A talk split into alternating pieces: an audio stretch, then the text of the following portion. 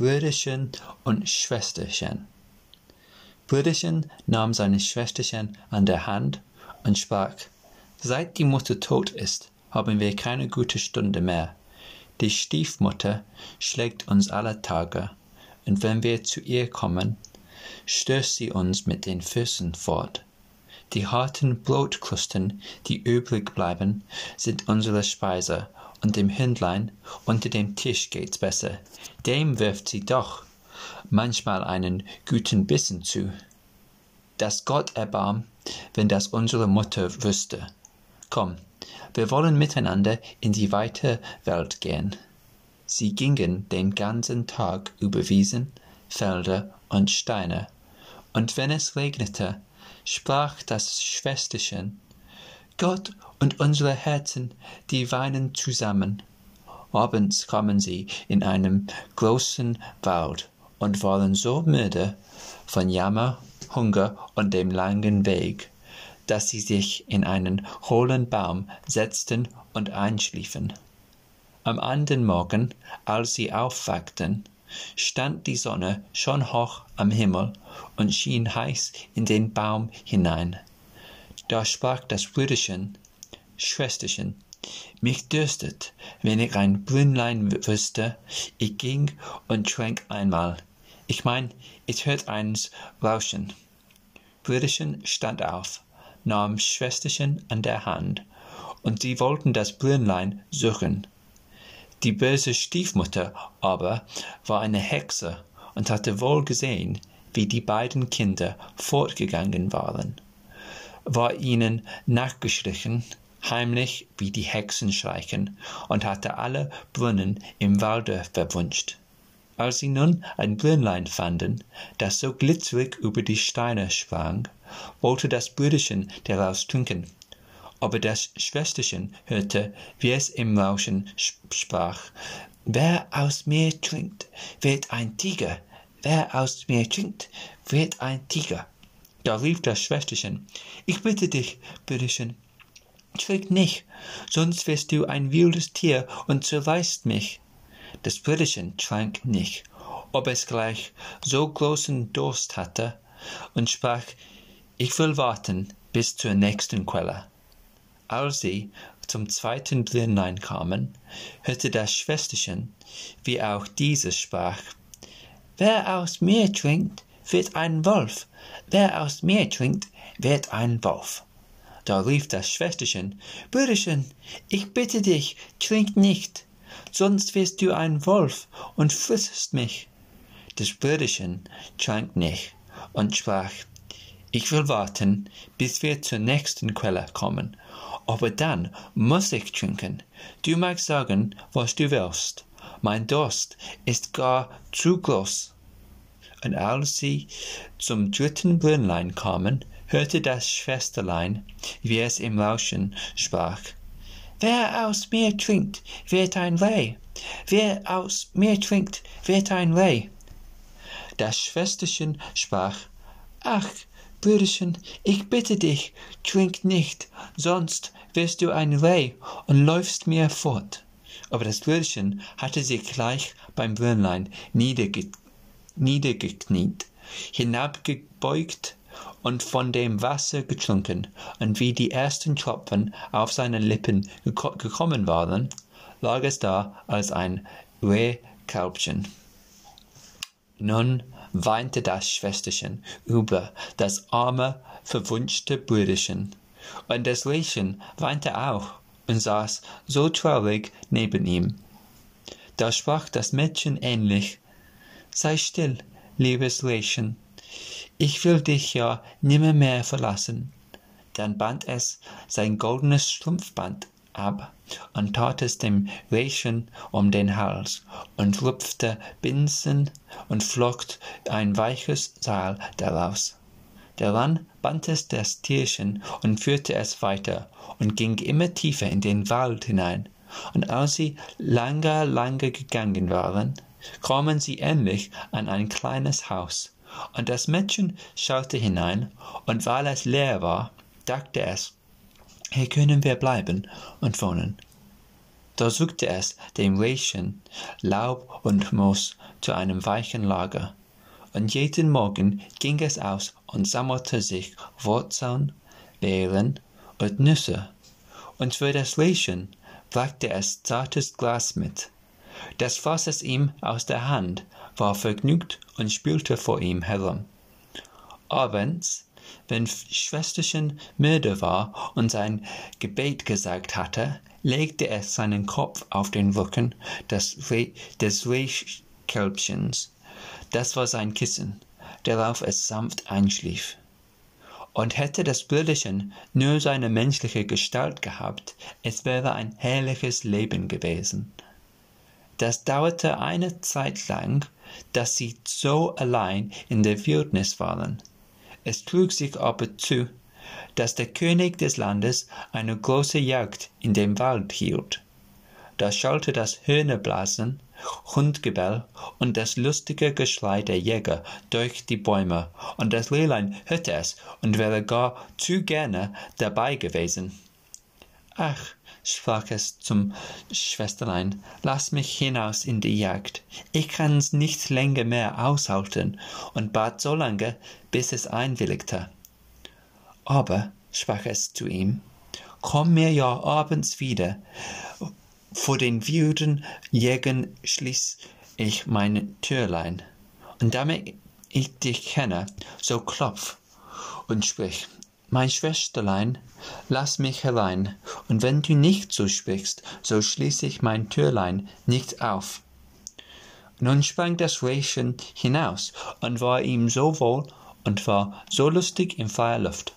Der König und seine Jäger sahen das schöne Tier und setzten ihm nach, aber sie konnten es nicht einholen, und wenn sie meinten, sie hätten es gewiss, da sprang es über das Gebüsch weg und war verschwunden. Als es dunkel ward, lief es zu dem Häuschen, klopfte und sprach, Mein Schwesterchen, lass mich herein.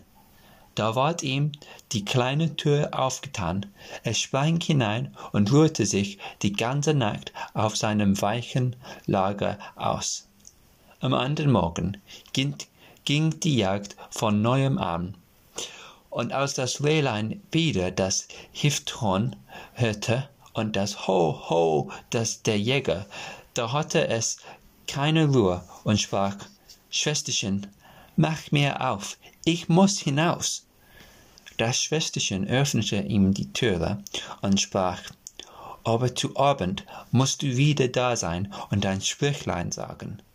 Als der König und seine Jäger das Rehlein mit dem goldenen Halsband wiedersahen, jagten sie ihm alle nach, aber es war ihnen zu schnell und bähend. Das währte den ganzen Tag. Endlich aber hatten es die Jäger abends umzingelt, und eine verwundete, eine verwundete es ein wenig am Fuß, so dass es hinken musste und langsam fortlief. Da schlich ihm ein Jäger nach bis zu dem Häuschen und hörte, wie es rief, mein Schwesterchen, lass mich herein, und sah, dass die Tür ihm aufgetan und alsbald wieder zugeschlossen ward. Der Jäger behielt das alles wohl im Sinn, ging zum König und erzählte ihm, was er gesehen und gehört hatte. Da sprach der König, Morgen soll noch einmal gejagt werden. Das Schwesterchen aber erschrak gewaltig, als es sah, dass sein Rehkälbchen verwundet war. Es wusch ihm das Blut ab, legte Kräuter auf und sprach, Geh auf dein Lager, lebe Rehchen, dass du wieder heil wirst. Die Wunde aber war so gering, dass das Rehchen am Morgen nichts mehr davon spürte. Wenn als die Jagdlust wieder draußen hörte, sprach es, ich kann's nicht aushalten, ich muss dabei sein, sobald so mich keine kriegen. Das Schwesterchen weinte und sprach, nun werden sie dich töten, und ich bin hier allein im Wald und bin verlassen von aller Welt. Ich lass dich nicht hinaus so sterbe ich dir hier vor Betrübnis, antwortete das Rehchen. Wenn ich das Hifthorn höre, so meine ich, ich müsst aus den Schuhen springen. Da konnte das Schwesterchen nicht anders und schloss ihm mit schwerem Herzen die Tür auf, und das Läschen sprang gesund und fröhlich in den Wald. Als es der König erblickte, sprach er zu seinem, seinen Jägern, nun jagt ihm nach den ganzen Tag bis in die Nacht, aber dass ihm keine etwas zu leide tun. Sobald die Sonne untergegangen war, sprach der König zum Jäger, Nun komm und zeige mir das Waldhäuschen. Und als er vor dem Türlein war, klopfte er an und rief, Lieb Schwesterlein, lass mich herein. Da ging die Tür auf, und der König trat herein, und da stand ein Mädchen, das war so schön, wie er noch keins gesehen hätte. Das Mädchen erschrak, als es sah, dass nicht das Lehlein, sondern ein Mann hereinkam, der eine goldene Krone auf dem Haupt hatte. Aber der König sah es freundlich an, reichte ihm die Hand und sprach, Willst du mit mir gehen auf mein Schloss und meine liebe Frau sein? Ach ja, antwortete das Mädchen, aber das Läschen muss auch mit, das verlasse ich nicht. Sprach der König, es soll bei dir bleiben, solange du lebst, und soll ihm an nichts fehlen.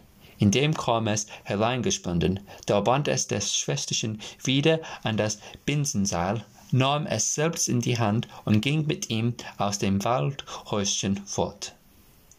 Der König nahm das schöne Mädchen auf sein Pferd und führte es in sein Schloss, wo die Hochzeit mit großer Pracht gefeiert wurde. Und war es nun die Frau Königin und lebte sie lange Zeit vergnügt zusammen. Das Lehlein ward gehegt und gepflegt und sprang in dem Schlossgarten herum. Die böse Stiefmutter aber, um deren Willen die Kinder in die Welt hineingegangen waren, die meinte nicht anders, als Schwesterchen wäre von den wilden Tieren im Walde zerrissen worden und Brüderchen aus ein Rehkalb von den Jägern totgeschossen. Geschossen. Als sie nun hörte, dass sie so glücklich waren und es ihnen so wohl ging, da wurden Neid und Missgunst in ihrem Herzen rege und ließen ihr keine Ruhe, und sie hatte keinen anderen Gedanken, als wie sie die beiden doch noch ins Unglück bringen könnte. Ihre rechte Tochter, die hässlich war wie die Nacht und nur ein Auge hatte, die machte ihr Vorwürfe und sprach, eine Königin zu werden, das Glück hätte mir gebührt. Sei nur still, sagte die Alte und sprach sie zufrieden. Wenn's Zeit ist, will ich schon bei der Hand sein.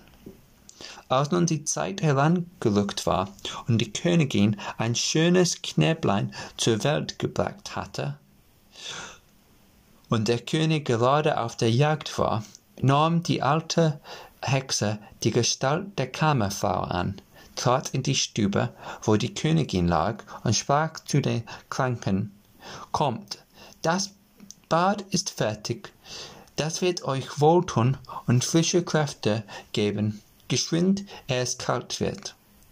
Ihre Tochter war auch bei der Hand. Sie trugen die schwache Königin in die Badstube und legte sie in die Wanne. Dann schlossen sie die Tür ab und liefen davon. In der Badstube aber hatten sie ein leichtes Höhlenfeuer angemacht, das die schöne junge Königin bald ersticken musste. Als das vollgebracht war, nahm die Alte ihre Tochter, setzte ihr eine Haube auf und legte sie ins Bett an der Königin Stelle. Sie gab ihr auch die Gestalt und das Ansehen der Königin, nur das verlorene Auge konnte sie nicht, konnte sie ihr nicht wiedergeben. Damit es aber der König nicht merkte, musste sie sich auf die Seite legen, wo sie kein Auge hatte. Am Abend, als er heimkam und hörte, dass ihm ein Söhnlein geboren war, freute er sich herzlich und wollte ans Bett seiner liebe, lieben Frau gehen und sehen, was sie machte. Da rief die Alte geschwind, bei Liebe, lass die Vorhänge zu, die Königin darf noch nicht ins Licht sehen und muss Ruhe haben. Der König ging zurück und wusste nicht, dass eine falsche Königin im Bett lag.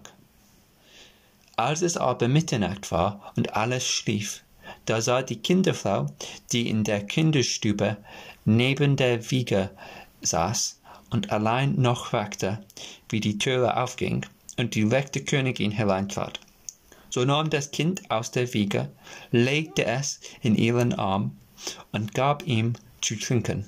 Dann schüttelte sie ihm sein Kistchen, legte es wieder hinein und deckte es mit dem Deckbettchen zu. Sie vergaß aber auch das Rehchen nicht, ging in die Ecke, wo es lag, und streichelte ihm über den äh, Rücken. Darauf ging sie ganz stillschweigend wieder zur Türe hinaus, und die Kinderfrau fragte am anderen Morgen die Wächter, ob jemand während der Nacht ins Schloss gegangen wäre. Aber sie antworteten, nein, wir haben niemand gesehen. So kam sie viele Nächte und sprach niemals ein Wort dabei. Die Kinderfrau sah sie immer, aber sie getraute sich nicht, jemand etwas davon zu sagen.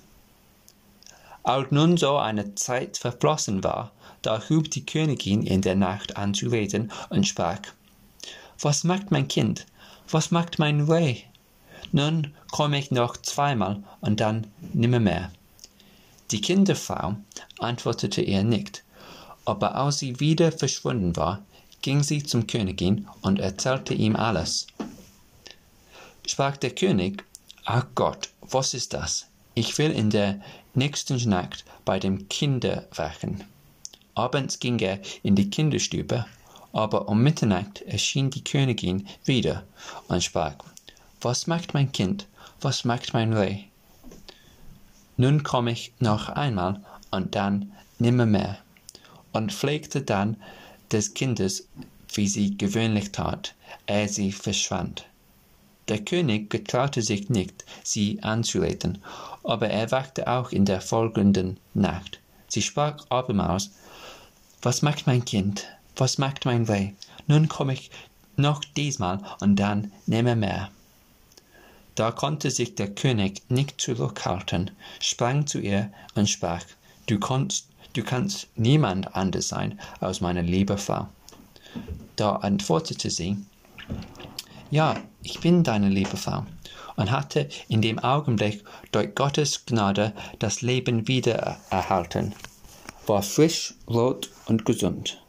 Darauf erzählte sie dem König den Frevel, den die böse Hexe und ihre Tochter an ihr verübt hatten. Der König ließ beide vor Gericht führen, und es ward ihnen das Urteil gesprochen. Die Tochter ward in den Wald geführt, wo sie die wilden Tiere zerrissen. Die Hexe aber ward ins Feuer gelegt und musste jammervoll verbrennen. Und wie sie zu Asche verbrannt war, verwandelte sich das Rehkälbchen und erhielt seine menschliche Gestalt wieder. Schwesterchen und Brüderchen aber lebten glücklich zusammen bis an ihr Ende. Das Ende.